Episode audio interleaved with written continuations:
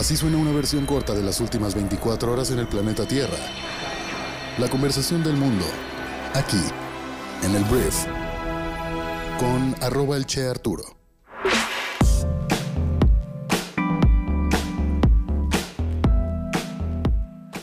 Hola, muy buenos días, bienvenidas y bienvenidos a esto que es el brief para este jueves 24 de febrero. Yo soy Arturo Salazar, soy tu anfitrión y vamos a hablar de las noticias que debes conocer el día de hoy para ser una persona bien informada. Gracias por estar aquí y comenzamos con esto que es el brief. Voy a arrancar hablando de una pésima noticia, porque en estos momentos es la una de la mañana, tiempo del centro de México, y me toca hablar de algo que me parece absurdo, que es la guerra. El día de ayer y pues toda la madrugada de hoy, Rusia decidió atacar a Ucrania. El presidente ruso Vladimir Putin ha cruzado un punto de no retorno. Pocos minutos antes de las 6 de la mañana de este jueves, hora de Moscú, una hora antes en Ucrania, el líder ruso ha anunciado una operación militar especial en el Donbass. Solo unos minutos después del discurso del jefe del Kremlin emitido en todos los canales estatales rusos, se registraron grandes explosiones en varios puntos del este de Ucrania, desde Sloviansk y Kramatorsk a Kharkov, a 30 kilómetros de la frontera rusa, incluso en Kiev, la capital ucraniana. El ministro de Interior ucraniano ha informado de que tropas rusas han aterrizado en la ciudad portuaria de Odessa y están cruzando la frontera en varios puntos del país.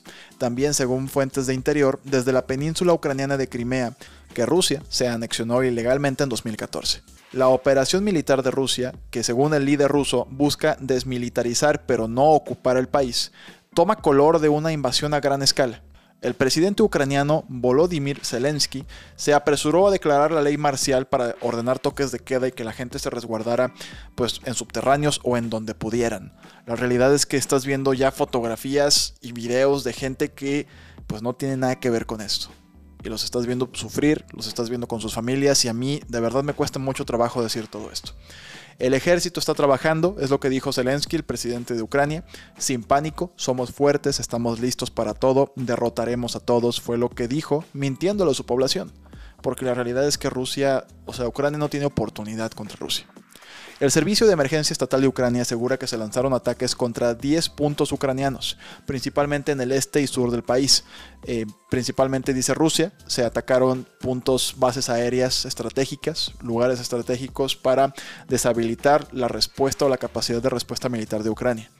Llega constantemente información sobre los ataques, fue lo que dijo una nota de la agencia gubernamental, y el Ministerio de Defensa ruso afirma, por su parte, que está utilizando armas de alta precisión para inutilizar la infraestructura militar, las instalaciones de defensa aérea y los aeródromos militares y los aviones del ejército ucraniano, según la agencia estatal rusa RIA. Valdría la pena hablar un poquito de dónde viene todo esto y por qué estamos viendo en televisión una guerra en vivo. Vladimir Putin, presidente de Rusia, ha estado utilizando durante meses un argumento de que el de Kiev, o sea, el gobierno de Ucrania, es un régimen nazi que discrimina a los rusoparlantes y que los ciudadanos de las regiones de Donetsk y Lugansk están sufriendo un genocidio. Estos rusoparlantes, estas personas que son rusas. Y Putin está justificando el anuncio de la agresión militar porque es para defender y proteger a la ciudadanía.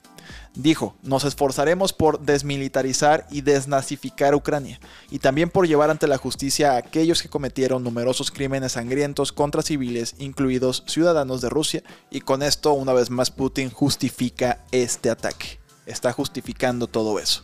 El lunes, el lunes pasado, después de un discurso en el que cuestionó la soberanía de Ucrania y también lo consideró un país ficticio, Putin firmó un reconocimiento de las regiones separatistas de Donetsk y Lugansk.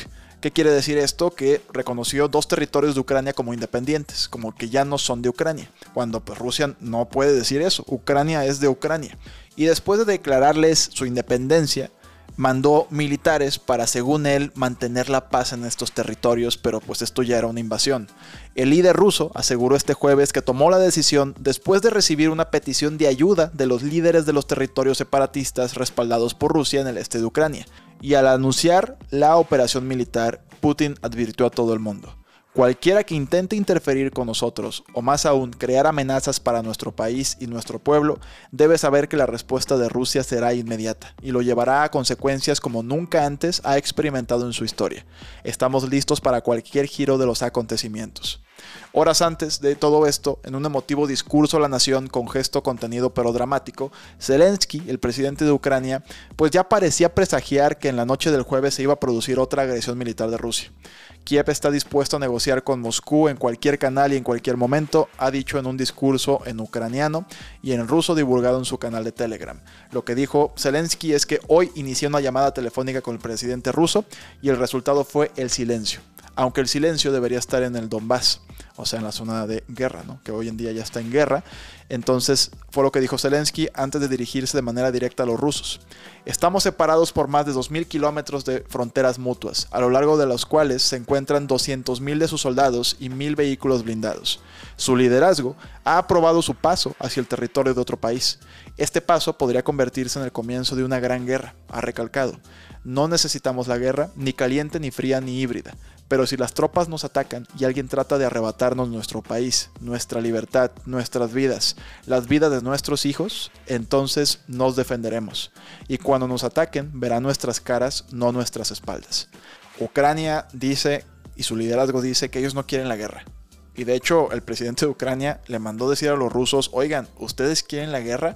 O a Vladimir Putin se le botó la canica y simplemente quiere invadir Ucrania. Nadie entiende esto, o sea, no se entiende por completo todo esto. Obviamente los efectos económicos de esto están ya notándose de inmediato. La bolsa de Moscú detuvo su actividad, el rublo, la moneda de Rusia, ha caído a niveles récord frente a las principales monedas.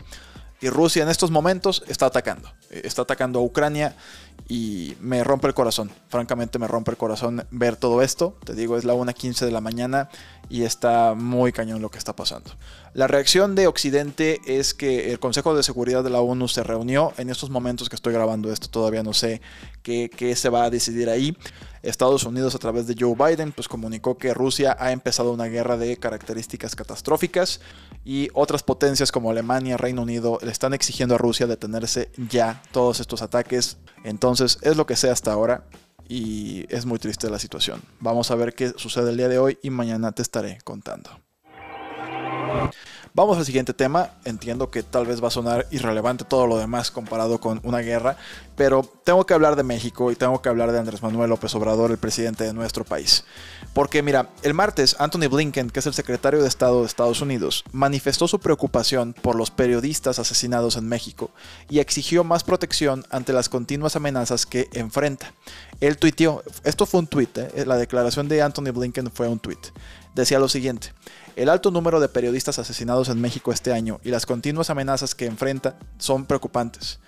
Me uno a quienes piden mayor responsabilidad y protección para los periodistas mexicanos. Mi corazón está con los seres queridos de aquellos que dieron su vida por la verdad. Entonces, ante este tweet que obviamente te desbalancea, pues tú como México dices, bueno, el secretario de Estado está pidiendo seguridad para los periodistas. Tú como gobierno pues tienes dos opciones. Responder de una manera diplomática, como lo hizo Marcelo Ebrard, canciller, el secretario de Relaciones Exteriores, que respondió a estas críticas con una carta.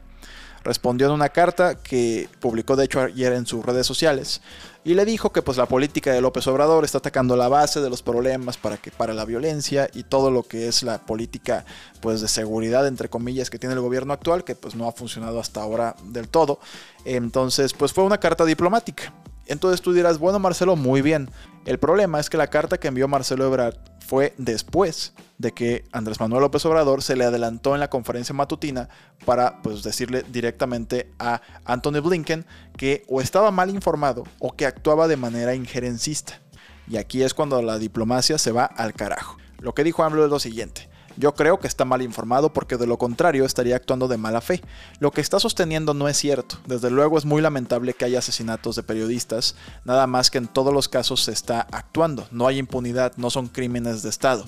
López Obrador destacó que en Estados Unidos los gobiernos tienen esa mala costumbre de ser candil de la calle y oscuridad de la casa, así como que son hipócritas porque ellos no hacen lo propio por asegurar la eh, seguridad de sus periodistas. Francamente yo no recuerdo ni un periodista asesinado en, en, Estados Unidos hace poco, como está sucediendo en México, y yo creo que Andrés Manuel pues se enojó, o sea, creo que sobreactuó lo que le dijeron, porque si tú, te vuelvo a repetir el tweet, el alto número de periodistas asesinados en México este año y las continuas amenazas que enfrenta son preocupantes. Me uno a quienes piden mayor responsabilidad y protección para los periodistas mexicanos. Mi corazón está con los seres queridos de aquellos que dieron su vida por la verdad. Andrés Manuel, perdón, pero si sabemos leer, aquí no te están diciendo ni que fue el Estado los que los asesinaron, ni que es tu culpa, ni nada.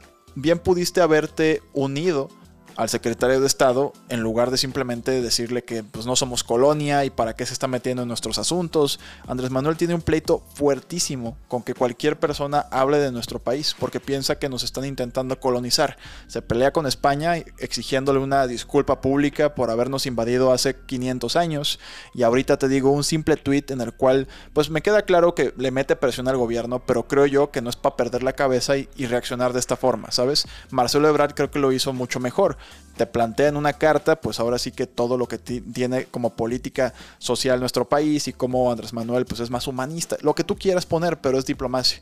Esto de decir ya directamente las palabras que dijo Andrés Manuel creo que pues es un arrebato más y pues bueno, eso fue lo que sucedió. Anthony Blinken habló y AMLO le dijo que está mal informado o actúa de manera injerencista. Muy bien. Vamos a hablar un poco de negocios y quiero hablarte de Tesla. Esta empresa de vehículos autónomos, vehículos tan modernos que se manejan solos y, pues muy bonitos, ayer anunció, o bueno, Elon Musk, su fundador, anunció que próximamente, en un futuro no muy lejano, van a implementar la biblioteca de juegos de Steam en sus autos. ¿Qué es Steam? Steam es una plataforma en la cual tú puedes descargar diferentes videojuegos. Entonces, lo que dijo Elon Musk en una conversación de Twitter es que pues se piensa meter esta plataforma a pues, la consola, a la pantalla que tienen los Teslas. Entonces, normalmente pues esto lo tienen las PlayStations o los Xbox. Entonces, ahora pues tu carro va a tener la capacidad de jugar. Parece un sueño irrealizable, pero pues va a suceder al parecer. Entonces, ya Tesla ha intentado meter algunos minijuegos, ha, metido algunas cosas, pero te digo, ahora lo que hizo em, Elon Musk es anunciar esto, que pues en algún momento podríamos tener juegos AAA en la consola de su carro. Y esto abre un debate acerca de, pues, oye, güey, se supone que estás manejando. Entiendo que la cosa esa se maneja sola, pero creo que es un abuso decir que el conductor va a estar jugando ahí Mortal Kombat, ¿sabes? O sea, es como, güey, o Call of Duty. Entonces, bueno, por lo pronto es el futuro de los autos según Elon Musk y habrá un debate inmenso porque pues cuando chocan los Teslas es porque el conductor iba haciendo algo más en lugar de andar viendo el volante. Hablemos de Mark Zuckerberg, que es el fundador de Facebook. Porque mira, ayer Mark dio una conferencia que a mí me voló la cabeza. Dio una conferencia en la cual presentó los proyectos de inteligencia artificial en los que trabaja para construir el metaverso. El metaverso es este mundo virtual en el cual pues muchas empresas como Facebook ya están invirtiendo además de miles de millones de dólares pues su futuro, el futuro de su industria. Estamos hablando de que tú vas a traer un visor, vas a traer unos lentes de realidad virtual y pues vas a estar en un mundo distinto en el cual vas a poder jugar, interactuar y pues vas a poder vivir, o sea, una experiencia como lo haces hoy en Instagram o en Facebook, pero en realidad aumentada o en realidad virtual. Esto por supuesto abre la puerta a una industria publicitaria totalmente nueva, a muchísimos negocios totalmente nuevos y bueno, Facebook quiere ser uno de los pilares de este nuevo mundo.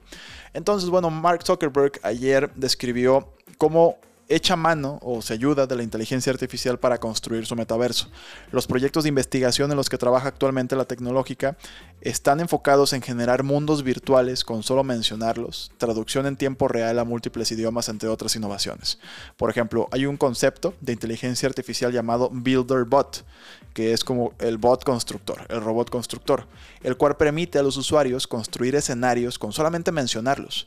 El mismo Zuckerberg hizo una demostración en la que aparecía su propio avatar en una playa, o sea, como su monito, su personaje, que fue creando paso a paso eh, la playa a la que añadió sonidos de olas, gaviotas, música tropical, solamente con ir mencionando. Y la idea es que tú puedas construir mundos así de fácil y que puedas vivir y convivir con personas así de fácil. Meta también está utilizando esta misma inteligencia artificial para hacer que las personas que no hablan el mismo idioma puedan tener conversaciones más naturales. Se trata de un traductor universal instantáneo, palabra por palabra, que hará traducciones de idioma en tiempo real. Es una locura lo que está pasando, es la verdad fascinante. Yo todavía no me alcanzo a sumar como el fenómeno de meta, del metaverso, perdón, como que yo digo, güey, sí está padre, pero no sé si yo me la pasaría tres horas con unos visores, no sé. Esto pues habrá que probarlo y veremos qué tal funciona, pero por lo pronto Facebook va avanzando rápido. Hablemos de Colombia porque te quiero contar que pues así como hay, una, hay un conflicto entre Rusia y Ucrania en estos momentos, Colombia le declaró la guerra a los hipopótamos descendientes de la manada de Pablo Escobar.